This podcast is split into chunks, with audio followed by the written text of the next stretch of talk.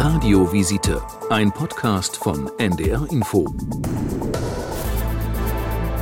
Insulin ist der Botenstoff, der den Blutzuckerspiegel reguliert. Gibt es zu wenig davon im Blut, fühlen wir uns schlapp und antriebslos. Wie gut der Körper auf Insulin reagiert, wird auch vom Gehirn gesteuert. Unklar war bislang jedoch, ob der Menstruationszyklus einen Einfluss darauf hat. Das wollten Martin Heni vom Uniklinikum Ulm und sein Team in ihrer Studie genauer erforschen. Der Grund dafür war, dass schon lange bekannt ist, dass der Menstruationszyklus deutliche Effekte auf das Gehirn hat.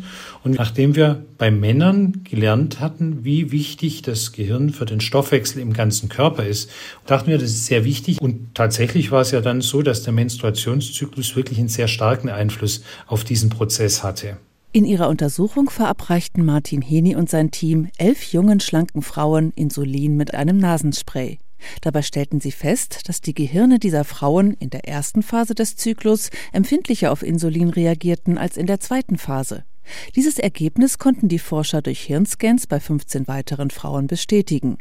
Wie sich Stimmung und Hungergefühl der Frauen im Untersuchungszeitraum veränderten, haben die Forschenden zwar nicht untersucht. Doch Martin Heni hält es für möglich, dass die Schwankungen in der Insulinempfindlichkeit des Gehirns für das prämenstruelle Syndrom verantwortlich sind. Was wir schon lange wissen, ist, dass Insulinwirkung im Gehirn unter anderem für das Essverhalten und für die Nahrungsmittelauswahl, aber auch für die Stimmung mitverantwortlich ist.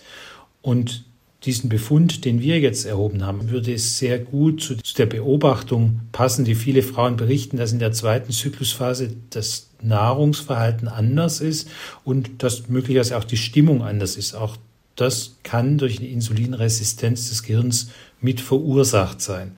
Bislang sei das jedoch nur eine Vermutung, gibt Martin Heni zu bedenken. Denn die Zahl der untersuchten Frauen sei zu klein, um allgemeingültige Aussagen treffen zu können. Das ist wirklich Proof of Concept und jetzt lernen wir weiteres.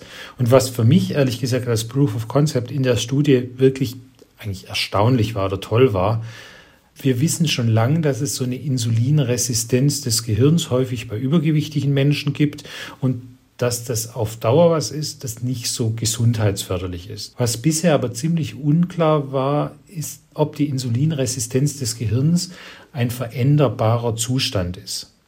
Und diese Studie zeigt jetzt zum ersten Mal, ja, die Insulinresistenz des Gehirns ist ein Zustand, der nicht für immer so bleiben muss, sondern wird ganz natürlich während des Menstruationszyklus sehr rasch an und ausgeschaltet. Martin Heni hofft deshalb, dass sich die Insulinempfindlichkeit im Gehirn übergewichtiger Menschen relativ unkompliziert verbessern lässt.